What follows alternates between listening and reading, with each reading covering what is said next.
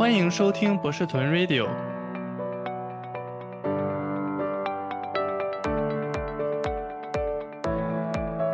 那我们就开始啦。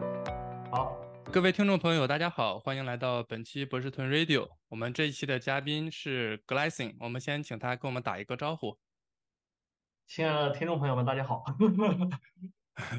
感谢 Glassing 做客我们这期节目。首先，我记得我们在聊天的时候，你说你给自己取 Glassing 是有一个背后的故事，我现在想请你分享一下关于这个的故事。行，如果听众朋友们有这个学学生物的话，glycine 就是甘氨酸的意思啊、是一种氨基酸。然后这种氨基酸它的这个 RNA 的密码子是 GGC，这正好是我姓名的缩写，所以哦，起了一个这样的这个化名吧，glycine。对啊，非常巧妙的一个名字，对，你们还需要一点有这个生化的这个 background，否则其实还很难去 get 到这个地方。对，OK，有很多就人以为这就是我英文名字，那是会觉得这个英文名字有点过于的 technical 了，对吧？好，那我们想先请嘉宾介绍一下自己的专业背景、求学经历以及目前的行业和岗位。那首先就大概自我介绍一下，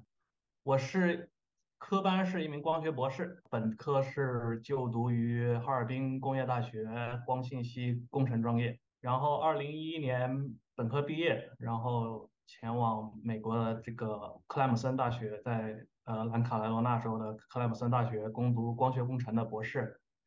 啊、二零一六年博士按时毕业。然后一六年到一七年做了一年博后，嗯然后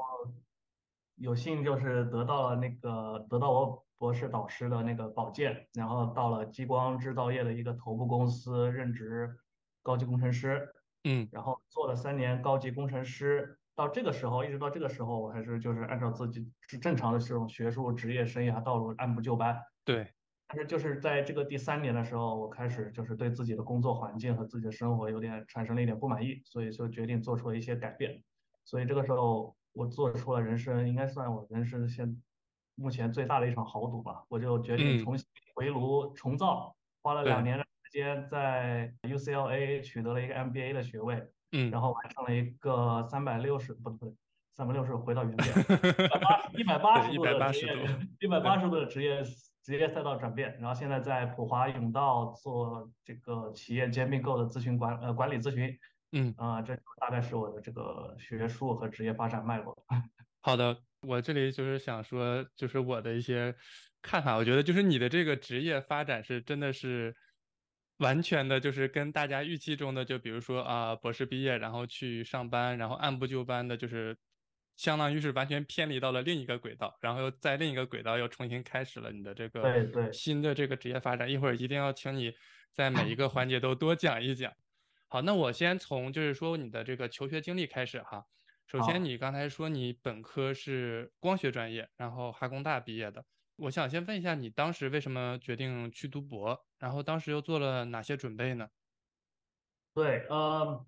因为当时本科的时候，呃，我还是有一定的学术理想。嗯当时我本科的这给自己设想的这个职业道路就是，呃，我想当一名教授，当一名物理学教授。那当物理学教授的话，你肯定是必须要有博士学位才行。啊、对自己的这个职业规划就是就比较简单。啊、还有第二点原因的话，读博的话也更容易拿到这些奖学金啊，或者是助学金，就是经济方面不那么繁重，经济负担。对，所以当时就决定去读博。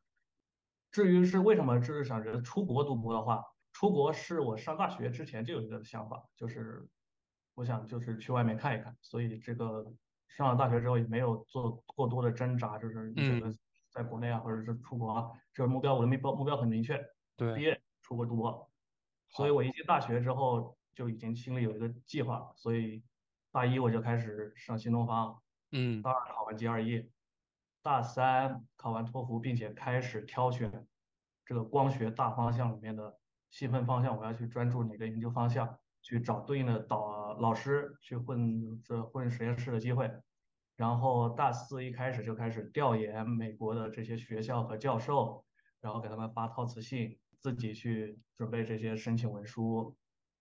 大概就是做了一些这样的准备。好的，我知道，就是你的高中就是一个非常厉害的一个高中毕业的嘛，然后。我的听下来就是，其实你是出国的这个想法，就是从高中的时候就有这个打算，然后并且当时职业的规划是以后想去做教授，所以就是相当于是有一个在当时看来非常就是清晰的这样子一个职业发展方向，然后你就按照这样子的目标去，呃，大一大二大三大四分别去做需要做的事情，就是这样子的一个过程，是吧？对对。好的，这里其实我还有一个问题，就是想请你稍微跟我们多分享一下，就是关于光学这个专业，光学我不是特别的了解，就是光学它是归，因为你刚才有提到这个物理专业，它是跟物理专业都在，比如说在物理学院，还是说光学它会单独的？在理学院，它是在理学院。好的，那比如说它在国外的这种，就是说这种学科的设置也是光学也会有单独的这样子一个学院，还是说会比如说？对，在国内的话，它是属于理学院，你拿理学学士；在国高校的话，一般是大部分情况下，一般是分在电气工程、电气工程上面的一支分支。好，所以当时呃，当时我找学校，包括找老师，也都是从首先去电气工程专业，有做这个方做光学工程方面的这样的一个呃方向。就是美国没很多学校有专门的光学工程，除了几个光学的名校。嗯，会有一个特定的光学工程专业，但是一般就是放到电气工程。不是，但是国内的话，光学工程是作为一个独立的专业，单独的专业。好的，对，单独的专业。对，好的，感谢你关于这一部分的比较详细的一个介绍，因为对我来说就是一个比较新的知识，就是我不是特别了解，就是你们这个专业具体在哪一个学科下面。因为你刚才有聊到你的，就是说啊，在大三、大四的时候就进行了这个博士申请。那你可以分享一下你当时的这个博士申请的有什么样子的一个结果，然后当时为什么又选择了你的 PhD 学校去读这个专业的博士？对，当时申请的大概的一个结果是拿到了四所学校的 offer，当时最好的一个结果是呃还有州 O O OSU Ohio State，但是。我申请的是博士，他们给我调剂成了硕士，然后还是自费，所以 OK 就没有太多考虑俄亥俄州立，然后拿到了呃 Kentucky University of Kentucky，嗯，Triple W E 的专业的一个 offer，然后给 TA，然后拿到了 University of Wisconsin Milwaukee，呃也是 RA，然后就再拿到了哦，对。再拿到了 University of Massachusetts Lowell offer，但是给了 PhD，但是什么也没给，TARA 啥也没给，意思就是让自费读 PhD。那这有点坑啊，这个自费读 PhD。最后就是这个呃 Clemson，为什么选择 Clemson？嗯，因为 Clemson 在光学算是一个比较强的学校。好，因为。我选择的这个光学方向是光纤，嗯，光纤光。那 Clemson 它自己有一个，就是光纤激光，它自己的硬件设施，Clemson 这个条件是很好的，它是全美唯一几所能够拥有自己完全独立制造光纤的一个这样一个这样的一个条件。就是 Clemson 这个导师也是也是哈工大毕业的，所以我跟我导师是也是算是校友，是这个师兄弟的感觉。对，他是他是八八四吧，八四届。嗯，对，但是比较早的一个学长，这应该这样子算对对对，对，所以聊当时聊的也比较好，然后给我就是开出的是 RA 的条件。嗯，然后当时也只有这个导师，当时我跟他聊天的时候，明确告诉我我将来要做什么，他会带领我做什么，就是明确告诉我这五年之之内的计划。所以当时就因为这个。一个学校的硬件条件，然后因为这个导师，然后选择了 Clemson。好的，好，我们继续聊你的这个科研，就是说你可不可以简单的讲一讲你当时在 PhD 时候做的这个课题？因为你刚才也聊到，就是说，嗯，呃，你在 Clemson 的这个导师很早就跟你讲了，说你会做什么样子、什么样子的一个 project，在这个 PhD 的时候，你可以用比较浅显易懂的语言给我们讲一讲你具体当时在做了哪些事情吗？啊，我博士研究的课题就是研究高能光纤激光器。这个高能光纤激光器的话，它是主要是用于制造业，比如说切割这个手机的面板啊，嗯，都是用光纤激光来切割。然后第二个应用就是主要应用就是国防，用于导弹导弹拦截。浅显一点的方向就是我们在我们的老我的课博士博士研究课题就是研究出一种新型的。一种新型的光纤，好，能产生一个大光斑，并且高能的光纤激光器。好的，然后它的应用，比如说可以应用在这个切割，包括这个军事方面的这个对应用，主要是制造和国防，制造业和国防。好的，那你当时就是说你在这个 PhD 这几年，你的这个项这个项目上有没有一些，就是说你觉得比较有意思的一些发现，可以跟我们分享一下？我研究的方向在当时还是属于一个比较前前沿的课题，所以当时有很多领域你实际上是可以自己去开阔的。啊，在我 PhD 五年的研究生涯里，因为这当时还是一片蓝海，所以 OK 就开辟了几个几个记录，就是光斑最大的模场模场光光斑最大光场模场最漂亮的一种新型光纤，就我们就可以在论文中这样这样。去讲，就讲，对，那很厉害，就是相当于是这个就是 first ever，对不对？就是这种第一次发现，对。那其实这个之后，包括你后面做了一个这种很大的这个职业转变，其实还是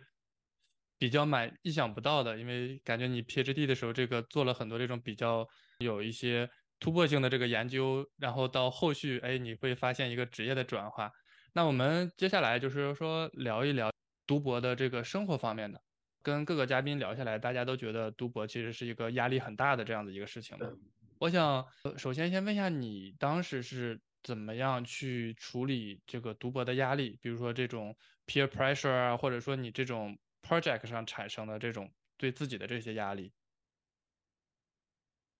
呃，首先就是我觉得读博是非常考验人，就是一个人耐心的东西，因为毕竟。你要读五到五到六年，五到六年，五到七年这样，不停的专注在一件一件事情上，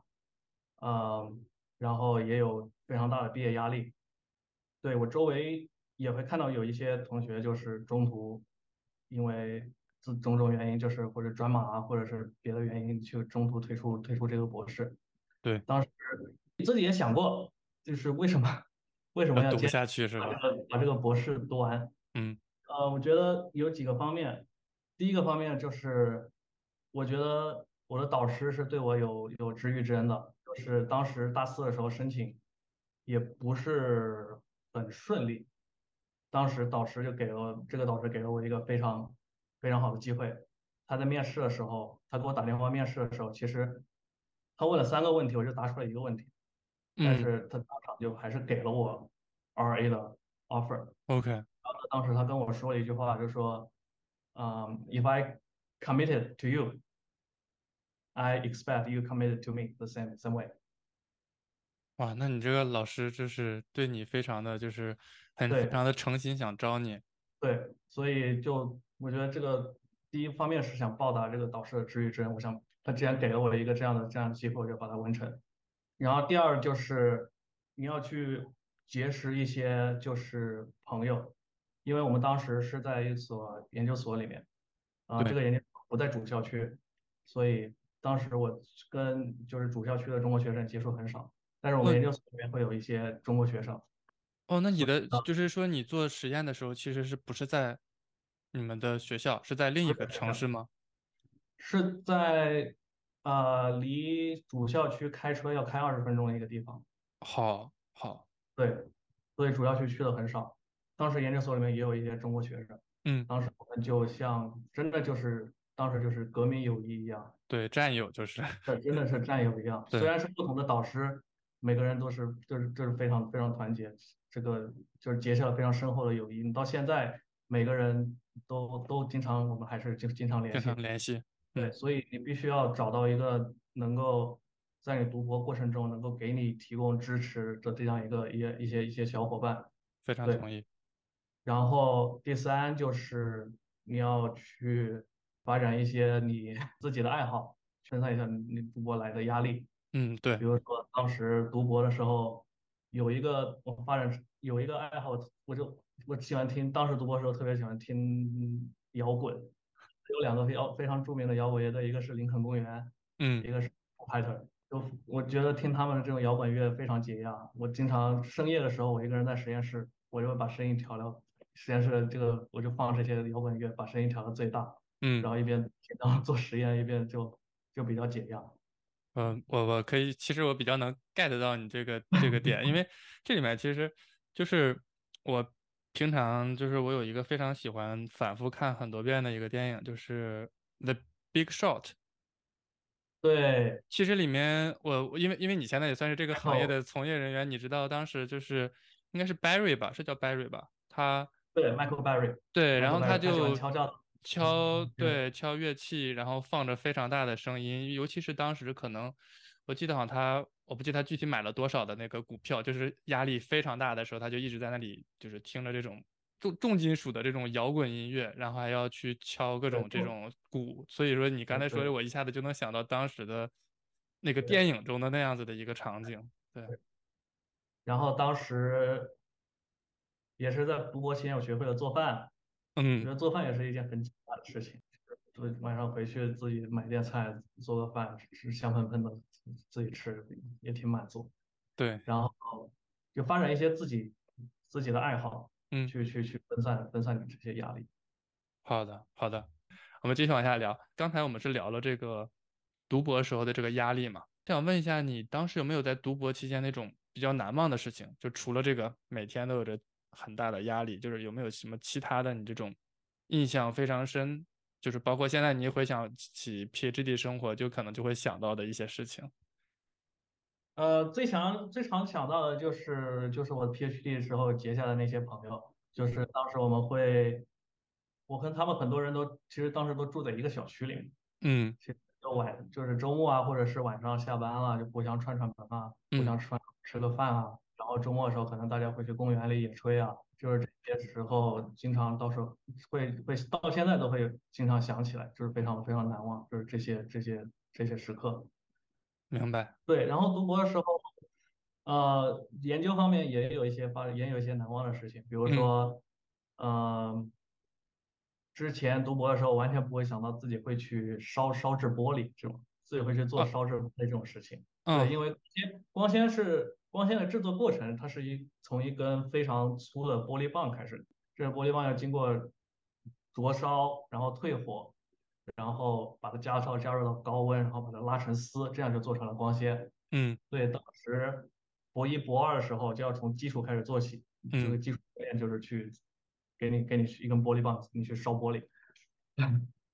所以这个现在回想起来也是一件非常有趣的事情。到后来有一次去，特别记得特别印象深，有一次去那个西雅图的那个那个玻璃博物馆，嗯就 Space Needle 旁边它有个玻璃博物馆，嗯，我就看，然后玻璃博物馆他们就会表演他如何烧制玻璃，对然。后我一看，这不是我当年做的事情吗？我当年也做这个。好的，好的。那其实我比较有一个这里面就是纯好奇的一个问题哈，那你能大致统计一下，你就读博期间一共烧了多少个玻璃吗？至少有可能有几百、上千，还是说甚至更多？不是完全了解到，比如说你们做成一个这种光纤的一个产品，可能需要一根比较粗的玻璃去烧成，还是说一根比较粗的玻璃可以烧成很多个你要去做的这种对，光纤产品？根一根一根粗的玻璃棒能够能够大概能拉出四五千米的光纤，所以可能博士也就也就烧过几十根的玻玻璃棒这种。哦，就它一一根可以做成那么多。对，因为它一，根玻璃棒大概直径是三四十毫米，嗯跟光纤大概就是一百二十五到四百微米，就零点一二五到零点嗯四毫，嗯，你想这个比例换算，对，啊，那确实就是一根就可以烧一根能够拉死。一成百上千根的这种，就这个光光纤。对，好，又一个新的知识 get 到了。好的，那我们聊完了这个读博期间的这个生活，我想就是说，请你分享一下，就是说光学的博士在美国，比如说你博士毕业之后的一般的就业方向都有哪些呢？啊、那我就先从就是传统的开始，说起。好，好，呃，光学博士他毕业之后取决于光学是一个很大的一个学科，嗯，对吧？那我就是先，那我就是从我我我学的这个方向，光，纤激光或者是激光专业，或者是光纤光纤方向，这个嗯大概就业方向。第一个就是教职，就是留呃当当教授，就是这这这是一个这是学术学术学术方向。那如果你要去工业界的话，啊、一般就是去激光制造公司，嗯，比如说大部分的激光制造公司都一般都在湾区，然后这就是比较传统的就是就业方向，你要不就去学术当老师，要不就就去头部的这几家激光制造公司。好的，就就是啊，在传统的方向就业方向来说，还是就是说比较大致就是这两类，去高，校和去头部的这些，企业做研发。去做研发岗。那这里我想先问一下，首先，比如说你们这个专业如果想去高校的话，你们是是不是需要去，就是说做 postdoc 呢？还是说，因为我知道有的专业是对比较 OK，好的，就是你们这个方向也是要肯定要做的。对。好的。那另外一个问题就是说，你去这个企业，这几个头部的企业，比如说你们这个方向的这个就业的难易程度如何呢？因为对，当时我觉得就是整个从从我的经验来看，你光学这个方向毕业的话，还是基本上能够找到一个找到一个工作，嗯。不能说是好是好是好是坏的工作，还是能找到一个工作，因为做激光的公司也有很多，嗯。呃，但是你如果是做这种超强功率、大功率的激光，那可能就几家，但是如果是做中等功率或者小功率的激光公司，这会有工业界会有很多很多很多很多很多家。也可以跳到就是相邻方向的一些光学的去做光通信啊，或者是去去一些这样的公司也可以。对，所以就是嗯还是能够保证就是就业了还是工业界还是能够吸收。对好的，明白了。就是我听下来，就是你们这个方向的博士毕业还是比较可以找到一份，至少找到一份工作，就是工业界会有这个，岗位。因为激光因为激光激光的运用还是还是非常广泛嗯，的，你切割要用，你做手术要用，医，疗方面又有用激光，做通信也要用激光，所以对应用应用还是很广泛。好的，好的，谢谢。呃，我知道你当时在毕业之后啊，你刚才提到说 postdoc 了一段时间，然后去了一家激光公司去上班，然后我想问一下，你当时是为什么选择了这个公司？然后当时找工作做了哪些准备？我记得好像一开始提到了是你老板强烈推荐，对，因为当嗯时这个公司的 general manager 跟我老板是博士，读博的时候的师兄，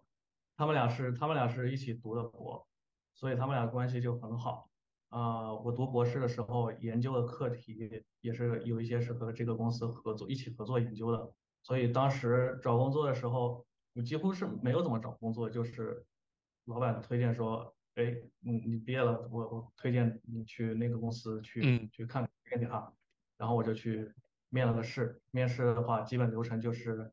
把我在实验室博士五年的研究的一些课题，呃，把它总结出来，归纳做一个 presentation。对，然后这个 presentation 里面正好也包括了和这家公司以前合作做过的这些项目，明白了。所以就是水到渠成就。加入这家公司最后。好的，那这里面我有一些就是说这个后续的问题，就是说刚才提到你去了这个公司做的这个方向，其实是跟你博士的方向是比较一这样子的一个延续，对吧？对，那我想可以请你讲一下，比如说你在公司做科研跟你在学校做科研的这个差别吗？呃，就是一句话概括就是由奢入俭难。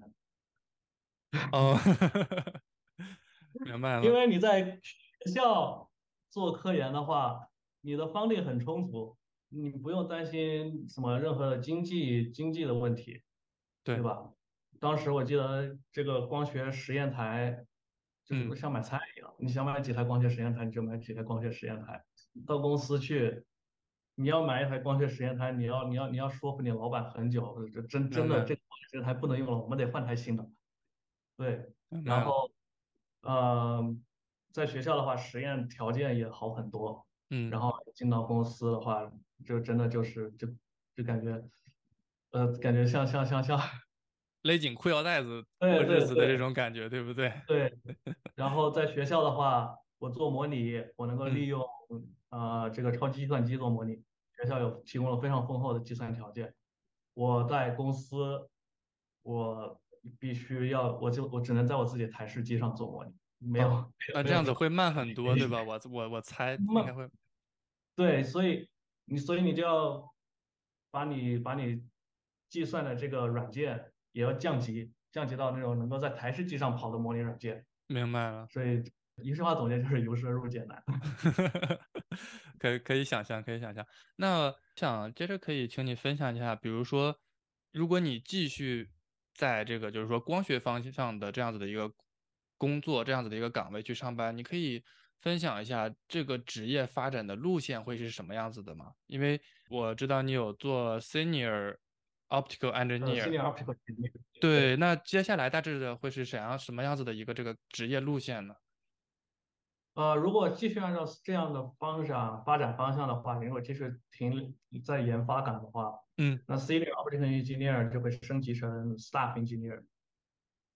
对，升级成 staff engineer 的话，也会分成几级，staff engineer one，staff engineer two。啊，OK。对，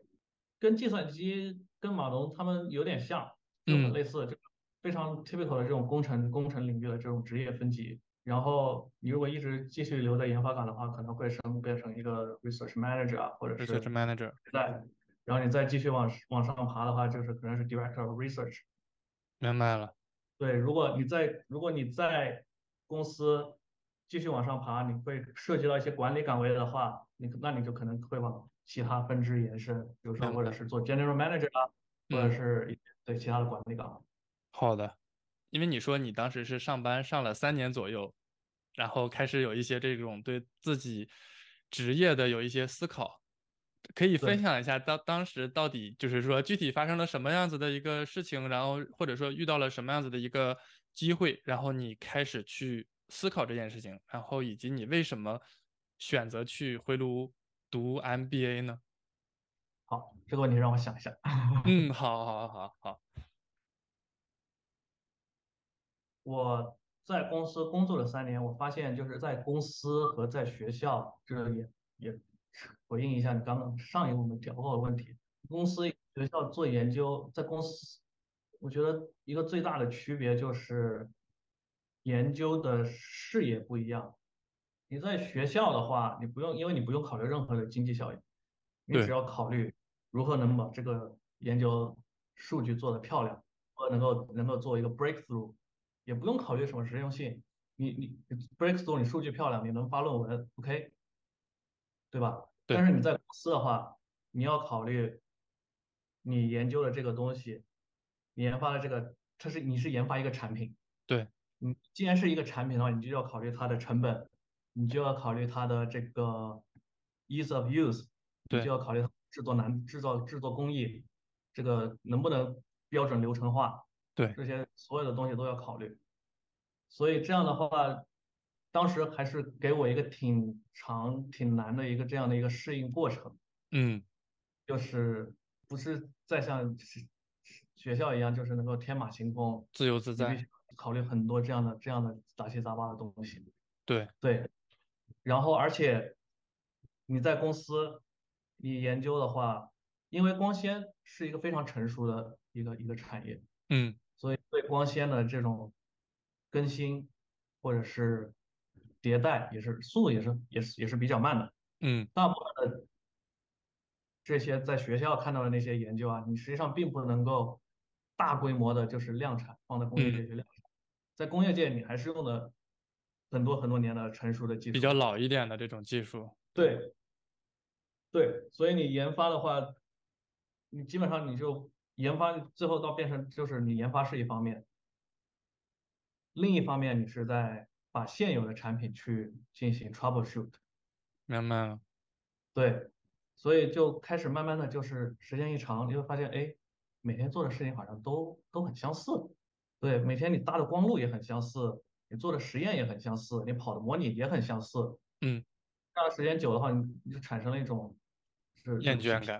对厌倦感。嗯，再加上光学这个专业，其实说老实话，它的薪酬待遇并不是非常非常非常可靠。到最后，最后所有都还是扯到了钱的问题。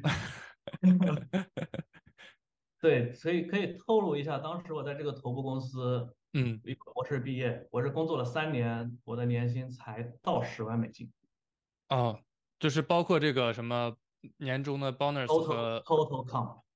那确实可能对不是很理想，其实要对就客观讲，对，就到三年第三年的时候，我就真的才到十万美金，我就在想自己为什么花了这么多时间，花了这么多精力投入进去，但是你这个回报确实确实有点低。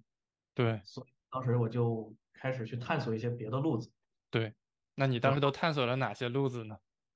当时恰巧有一次，嗯，我看 Science 那个 journal，我有时候会去看那个 Science journal。当时还是一个有有理想的学术青年。当时真的 Science 有一篇有 tutorial，就说这个 PhD 在 consulting 的这样一个话题。好，这个就当时就就是我就是这样引起了我的兴趣。然后我就开始去搜索 PhD consulting，这 Google，然后就发现 consulting 这个行业非常，它一它它可以招 consulting 这个行业，它包罗万象，它可以招任何行业的 PhD 进去。嗯。然后，然后我就去研究一下 consulting 的报酬，也也真的是非常的 lucrative。是一个非常精准的词。当时我对啊，然后我就开始去写研究研究，哎，我如果跳到 consulting 的话，这个可行性是什么？嗯，然后我就做了一个可行性的研究。嗯，呃，然后发现如果我是直接以这样的形式去跳的话，以我一个从 Clemson 毕业的一个 PhD，在业界工作三年，呃，这个机会还是非常少。呃，这里就是他们比较看重你的 PhD 出身，我的听下来这个意思是好，对，好，如果你是。MIT、Stanford 这种学校毕业的 PhD，你 OK，你毕业完全找 consulting，完全没有的，没有没有没有问题。但是我这样的背景的话，啊，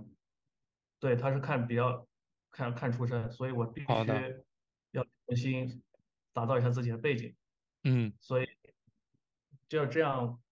一路进行可行性的研究，最后追根溯源就是 OK，我如果要进到 consulting，如果要进到 IB。嗯，这样的这样的领域，当时当时我读 MBA 的想转行的两个选择就是这样的，一个是 investment banking，一个是 consulting，就是投行和自。我我如果要进到这个领域，我必须我必须要去读一个 MBA，然后把自己力去刷一下。好的，我这里有一个就是问题，就是说你当时从你开始做这种，就是说类似于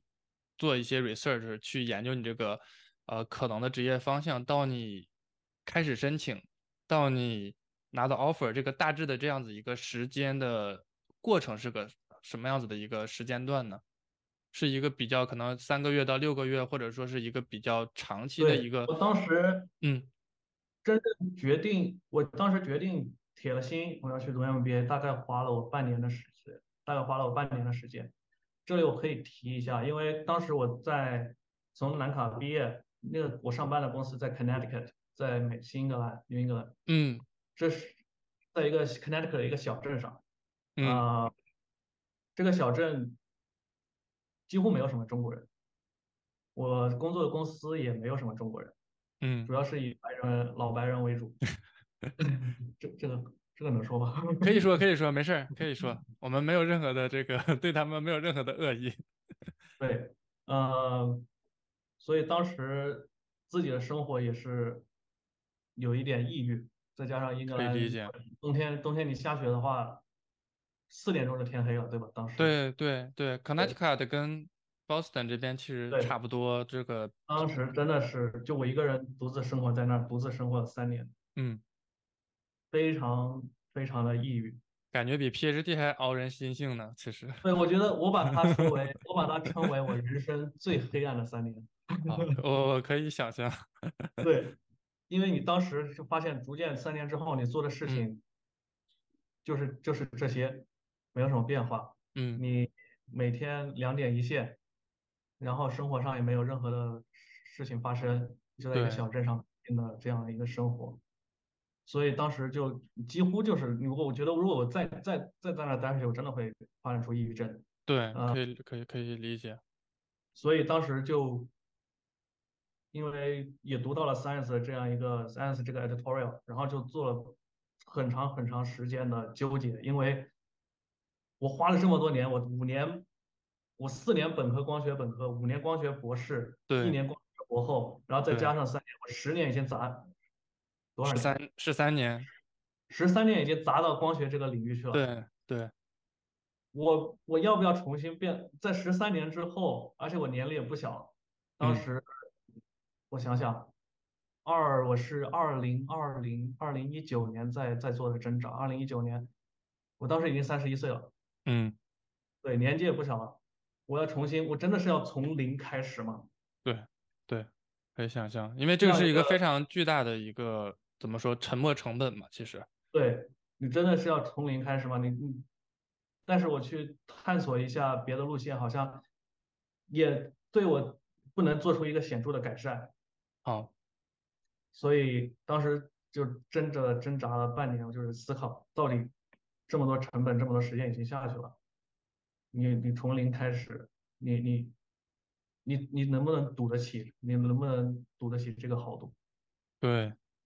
因为你读 MBA，你也不能保证你读完 MBA 你能够你能够进 IB，你能够进 consulting，对，你也是不能保证的。对，只是相当于给你提供了一个。很大的可能性，但是只是拿到了一张入场券而已。对，NBA，而且 NBA 你还要消耗两年，那你读 NBA 你就已经三十三岁了。你开始有年龄的这个焦虑了，是不是？对，然后你三十三岁，你作为一个新人，你进了 consulting，他们会不会要你，对吧？再一个就是我当时的痛苦，嗯，已经让我不能够再再这样继续下去，我必须要必须要做出改变，嗯，哪怕是一场豪赌。对，大不了最坏最坏的情况，我就浪费两年，我回到我老本行。对，可以简单讲一下当时的这一个申请的这个过程吗？就是你有着非常明确的哪几所学校申请，还是说也是像可能 PhD 的时候申请好多所学校，然后最后去选？对，呃，读 MBA 的话，你必须要进好学校。就如果是。听众里面有想这个有这样的一个想法，有想读 MBA 的话，MBA 界里面有一个 M 七，就是排名头七的一个学校叫 M 七，就包括斯坦福啊、伯克利啊，然后西北啊，就是 Northwestern 啊，一些这样的学校叫做 M 七，还有一个 S 十六，嗯，S 十六呢就是排名前十六的 MBA 的商学院，好的，你至少至少要进到 S 十六。那这个 S 十六跟这个 M 七是有这个重合的，还是说他们有重合？有重合。好，MBA 你必须要读到好学校，因为那些好公司啊、好好的投行啊，他只会在这些学校去挑选。嗯，所以你如果是你读的是就是不是这些 target school，就没有没有什么意义。读 MBA，除非是除非是另一种可能性，就是公司出钱让你读 MBA，然后你再回到原来的公司，你再回到原来的业界去当一个管理岗。如果对啊，如果是转行的话，你必须要去读一个比较好的 MBA 的学校，这样你才能拿到你你赛道转换的这样一个入场券。好的，现在想请你就是讲一讲这个读 MBA 的这个日常是什么样子的，因为感觉肯定会跟读 PhD 的时候其实应该会有着比较大的差别，对吧？因为 PhD 可能更多在实验室，对吧？然后对 MBA 是什么样子的呢？嗯，我觉得。读 MBA 跟读 M 呃 PhD 最大的差别就是就是这个人人际交往，就考非常考验你的人际交往能力。嗯，因为你 MBA 你一入学，你就要开始准备第二年的就是暑期实习。为了准备暑期实习的话，你就跟当时申请 PhD 一样，你要去你要去找那些各个公司的这些呃员工去套词，跟 manager 啊，或者是跟 senior associate，你要去跟他们套大量的词，让他们在脑里脑海里面对你有个印象，嗯。然后去聊天，这样的话他们才能从众多简历中，他才能有个印象，看到你的简历才能把它筛出来，不然我没个人这人谁我不认识，对，它是非常考验你交际能力，所以当时因为我是一个中国留学生，也也比较内向，对，所以当时对我还是一个一个一个非常大的挑战。我记得当时我的打打的第一个电话，去给去套词的第一个电话是给德勤的一个 senior，是德德勤的一个 manager，就非常尴尬的聊了大概二十分钟，结果我最后跟他说的一句话是，Do you have any question for me？按道理按道理应该是我去问他问题，结果我打打到最后变成，哎，你还有什么问题要问我吗？嗯。然后当时我这话一说出口，我就说完了，这这这这个这个这个德勤算是算是没了。结果最后果然就是就是当时投暑期实习的时候，德勤也没有就是也没有成。像这样一些就是非常考验你人际交交流能力，对。对，这个时候，其实我有一个问题哈，因为为我们这些广大的理工理工科比较可能不是很善言谈或者去 social 的这个，因为你是有这样子的一个经历嘛，那你有没有什么就是说你是怎么样子去克服这样子的一个过程？然后有哪些就是说经验可以分享一下？我觉得最重要的也就是要胆子大。我觉得我最大的改变就可能就是读完 MBA 之后，我胆子变大了。好，就是，不管你就是你你你得硬着头皮去跟他们聊，所以嗯聊的咧了也是聊咧了，那不如你就胆子挺大一点，你就你就去跟他们说想说什么你就说什么。其实到最后的话，还是有，我觉得还是有一点改变，就是你胆子变大之后，还这也是一个就是熟能生巧的过程。你聊多了之后，你大概就就自己会研发展出来一些一些话术，发展出来一些 points，用这些 talking points 去跟他们聊就好。再补充一下，就是 MBA 跟 PhD 的那个差别。我觉得就是从你读 PhD，经过了很长时间 PhD 严格的这些学术训练，嗯然后你再加上你工作了几年，你再重新去读 MBA 的话，你会发现其实读 MBA 是学术课程上来说，就是从学术课程上来说是是比较简单的，基本上他们能用到的最复杂的数学也就是一阶求导，所以学术上你不用担心什么，你没有任何的上课背景。嗯你会不会去课 MBA 的课，你会不会跟不上，还是什么？这些都不用担心，就是完全你一个 PhD 就完全没有没有问题了。所以主要就是还是考验你的这个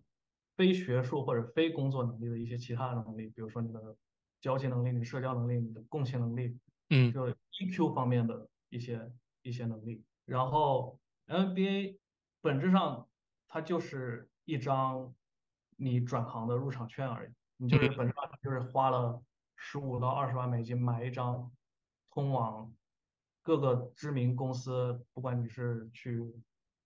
做投行，或者是做 consulting，或者是顶级头部的那种 tech 公司的管理岗，买了通向这些公司的一张入场券，因为这些公司不是那种头部学校毕业的 PhD 的话，你干投的话，你是几乎是没有机会的，你只能通过 MBA，然后这些公司，你通过 MBA 给你提供的这个平台，嗯。你才会得到这些公司去看你一眼的简历的这个机会。NBA 最大的作用就是就是就是就是提供了一个这样的，你到赛道转换的一个快速快速一个一个一个快车道，相当于是快车道，对。好，那我们就是接着顺着往下聊，就是你当时 MBA 之后，就是加入了这个普华永道，从事这个投资合并，对吧？就是 M&A 呃，M&A 这一个，对，可以给我们讲一下你当时是怎么拿到这个 offer，然后和包括你目前的这个工作的日常是什么样子的吗？嗯，PWC 的话，OK，MBA 你找工作大概是是是是这样一个流程，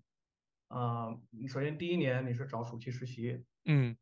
啊，如果暑期实习，比如说如果你暑期实习就找到了像 PWC 这样的公司，你在干了一个暑假，那 PWC 会给你一个会给你一个 review，然后来给你决定你要不要给你一个全职的以全职的 offer。如果你拿到了全职的 offer，OK，恭喜你，你第二年基本上就可以玩一年了。如果你没有拿到暑期，你没有拿到 return offer，然后你第二年就得重新再开始找全职。我这是属于后者。我第一年找暑期实习，并没有找到 PwC 的这个岗位。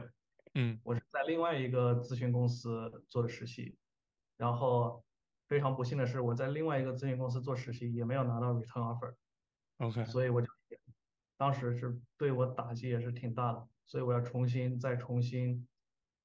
重新找实习。我先倒回来讲一下我先如何找的暑期实习。好。找暑期实习这个经历也是，我找暑期实习也不是很顺利。第一年找暑期实习，我把所有的刚创业公司都投了一遍，就是基本上就是石沉大海。嗯，最后是找到了一家叫做 Economic Consulting 的这样一个 consulting 行业的一个公司。好，Economic Consulting 是 consulting 里面一个比较独特的分支，就这个分支里面，他就特别喜欢招 PhD，因为他所做的这个 consulting 的工作是帮。律师写 expert opinion，对，就是很多法律诉讼，因为律师也不懂这些你法律诉讼争端的问题，他是需要找一些 expert 来支持他的论点，这些 expert 你要写 opinion，而 PhD 他最擅长的就是写作，对，对，就这这个行业就特别喜欢 PhD，所以当时我可能也是很讽刺的是，我读了个 MBA，最后还是靠我的 PhD 找到了这么一份实习。不讽刺，其实就是反倒是你之前的经历会对你当时有了一些的意想不到的帮助，对吧？对于是我就去那儿干了干了一个暑假，没有拿到 return offer，然后暑期结束，然后我就要去准备第二年找全职。对，但是暑期实习给你的好处就是你至少有了一些和 business 相关的背景。对，所以第二年找全职比之前找实习还是还是有一点改善。我至少每个 consulting 公司都拿到了，都拿到了面试，而且二零二一年，当然那个时候是二零二一年，可能有一点运气的因素。二零二一年是一个非常疯狂的一年，因为有很多股市，股市也大涨，哦，然后利率也也很低，所以有很多很多的 M&A 的那个并购的兼并购的机会。对，咨询公司非常需要人，所以当时每个咨询公司给了我 interview。我搞砸了几乎所有 inter 公 司咨询公司的 interview，最后还是很幸运，就是 PwC 给了我给了我这个 offer。对，我感觉你这听下来这一路就是在 MBA 的时候也是各种坎坷，然后但是好在最后有一个比较不错的一个结局。我我觉得我的经历都，我从开始从本科开始找找留学的这些学校，然后到博士毕业，然后再到。MBA 再到再到 MBA 找实习找工作，我觉得都都还也不是很顺利，就是都一路坎坷，但是还是还是还是要坚持下来。可能我觉得这个才是我们怎么说绝大多数人的日常吧，就是那些就是一路什么披荆斩棘、风风光光的，可能真的都是非常幸运的少数人吧。说实话。对。好，我想问一下你之前就是说 PhD 的这个经历，或者说包括你之前那一份工作的经历，对你。现在的这一份工作会有一些，比如说正面的帮助啊，或者说是没有帮助。正正面的帮助肯定肯定还是有。我在 PhD 的时候，比如说我发展出了很强的研究能力。嗯。这在我暑期实习的时候，比如说在我暑暑期在那个 Economic Consulting 公司实习的时候，对，做的主要工作就是去调研各种行业，所以我能够在短期内阅读大量的文献，然后归纳总结。这都是我 PhD 发展出来的能力。在 PhD 的时候，你到博四、博五的时候，你可能会去带一些博一、博二的新生。对你，这样的话就发展出你自己的 coaching 的能力。你包括你在之前工作三年的话，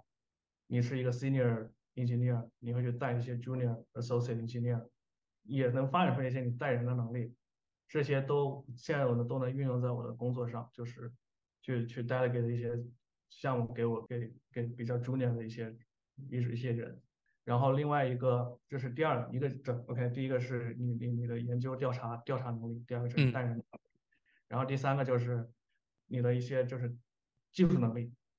我读 PhD 的时候又会写 MATLAB，会写很多代码。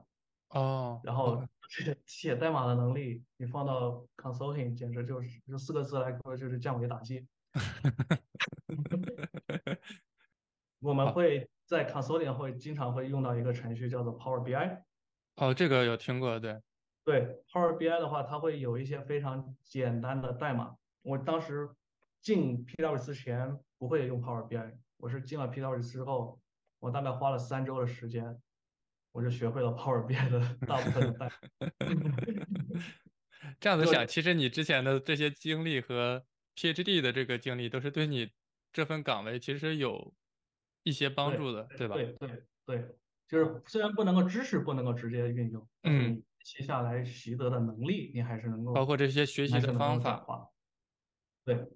好，接下来我问你一个就是 callback 的问题，就是说，因为你刚才在你当时纠结想要去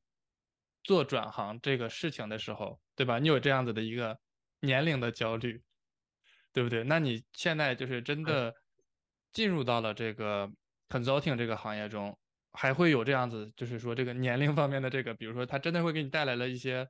呃，负面的影响吗？还是说这个其实并没有什么影响呢？其实其实并没有什么太大的影响。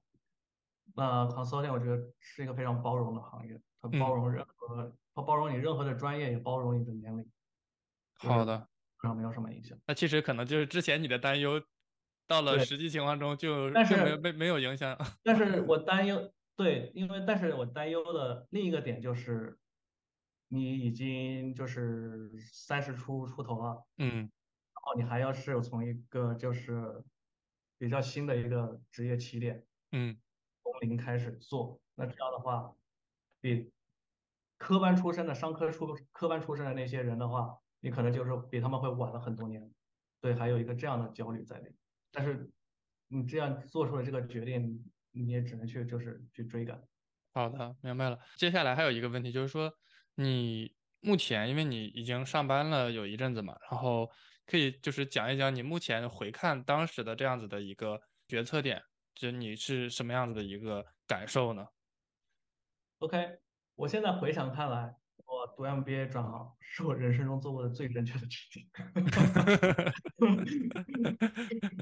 好的，好的，看来就是你选择了一个就是遵从自己的这个内心的想法，然后去了一个虽然说跟之前的方向一百八十度的转变，但是是一个你想要的，并且也是你喜欢的一个方向。对，而且这里我可以提一下，就是 consulting 这个行业，你能够 consulting 就是。你并不了解一个行业，但是你要在短时间内迅速的去了解一个行业，嗯，然后嗯把这个 case 做完，你再 move 到下一个 case，下一个 case 可能就是另一个行业，嗯，你会学到很多很多的东西，在短时间内学到很多很多东西，我觉得这是一件这这本本身就是一件非常有趣的事情，嗯，所以在这个行业我还是我还是依然还是很感兴趣，对，而且你和平和之前你读博的时候。呃，还有你工作在在在原来的公司做研发岗的时候，和在现在的 consulting 公司的话，你你读博时候劳动强度跟现在这个 consulting 相差并不大。然后你工之前工作的时候，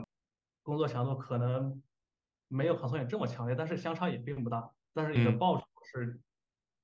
报酬是差距非常大，是成正比的，报酬提高很大，所以这个我觉得这个投资还是还是值得的。好的。感谢你关于就是整个这一段经历的分享。那我们进入到今天这个保留问题的环节。第一个问题就是说，你对未来想要在光学方向读博的同学的有哪些建议？嗯，我觉得有几点建议。第一就是，不仅是对光学读博，几乎对所就是对读博的同学吧。的建议，第一，你要在博士五年里面，你要成为一个 SME，叫做 Subject Matter Expertise。我觉得这个不仅是在你读博，你在工作上，你也要成为你在某一个领域，你要成为一个 expert，你要你要你要不可替代。你读博的五年里面，你要你要找到这样一个 area。比如说我在读博的时候。我的 SME 就是就是就是跑模拟，就是整个组当时整个我们小组所有的模拟工作都是我来承担。上班的时候做工程师的那那段阶段，也是整个科研整个 R&D 部门的模拟基本上也是我来承担。我在 PwC，在普华永道，我的 SME 就是就是锻炼出一个做 Power BI 很强的能力，所以现在很多就是项目都会去来找我去做这些东西。这是第一个，就成为一个 SME。然后第二个就是发展出一个自己的哲学，了解你什么对你最重要，学术理想对你最重要的话，那你就这五年你就潜心学术，然后去去去按部就班的去去去去走你的学术道路。嗯，如果你到最后发现，你觉得你很惯在乎你的这个投资回报比，嗯。那你就要看看你现在的行业，你现在读的房读博，是不是投资回报比，是不是让你满意的？如果不是的话，那就趁早就是换换换赛道。然后第三个就是，就是把视野去打开，你你以后的职业的发展方向，你不一定要局限于你自己的研究，你博士研究的方向。对，比如说我读博的时候，完全我不知道。博士也可以去做 consulting，也可以去做一些别的行业，就是非理工科类的行业、商科的专业行业。我觉得这是你要把路越走越宽，而不是越走越窄。对对，建议我还有一条，就是找导师很关键。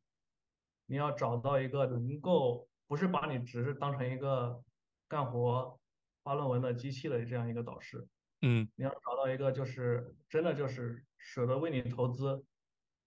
舍得去关心你整个职业发展的这样一个这样一个导师，好的，我觉得我是比较幸运的，就是能够能够找到这样一个导师，他是真的是关心我的这个学术或者是关心我的职业发展，包括你以后工作能够要要找到一个就是能够愿意提携你的一个一个上级一个领导，这样的对对你的帮助会会很大，而不是只是把你当成一个打工的，对。好，下一个问题就是说，对未来想要在博士毕业之后从事 consulting 的同学有哪些建议？就是其他也是有可能跟你相似的这个想法的同学，你有哪些建议？嗯，大概从大方向来谈一谈，就是如果博士毕业之后你想转到一些别的行业，嗯，这博士不仅是做 consulting，可以去做投呃投资的投研。学呃 pharma 的一些或者是 life science 的一些，在投资市场非常需要这方面的投研的投研的人才。如果你是从非常顶级的名校毕业的 PhD，那没有任何问题，你就你就去投投简历，嗯，就好了。但是如果是对于我们这种普罗大众的话，嗯，啊，你要从事，如果想转行从事 consulting 的话，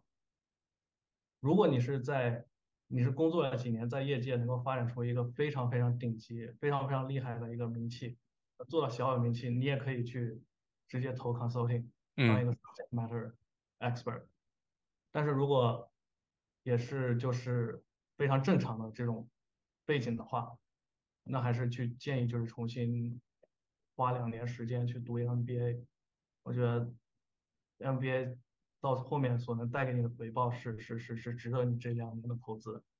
这个今天今天的问题应该就问完了，然后感谢 Glassing 同学今天非常宝贵的分享。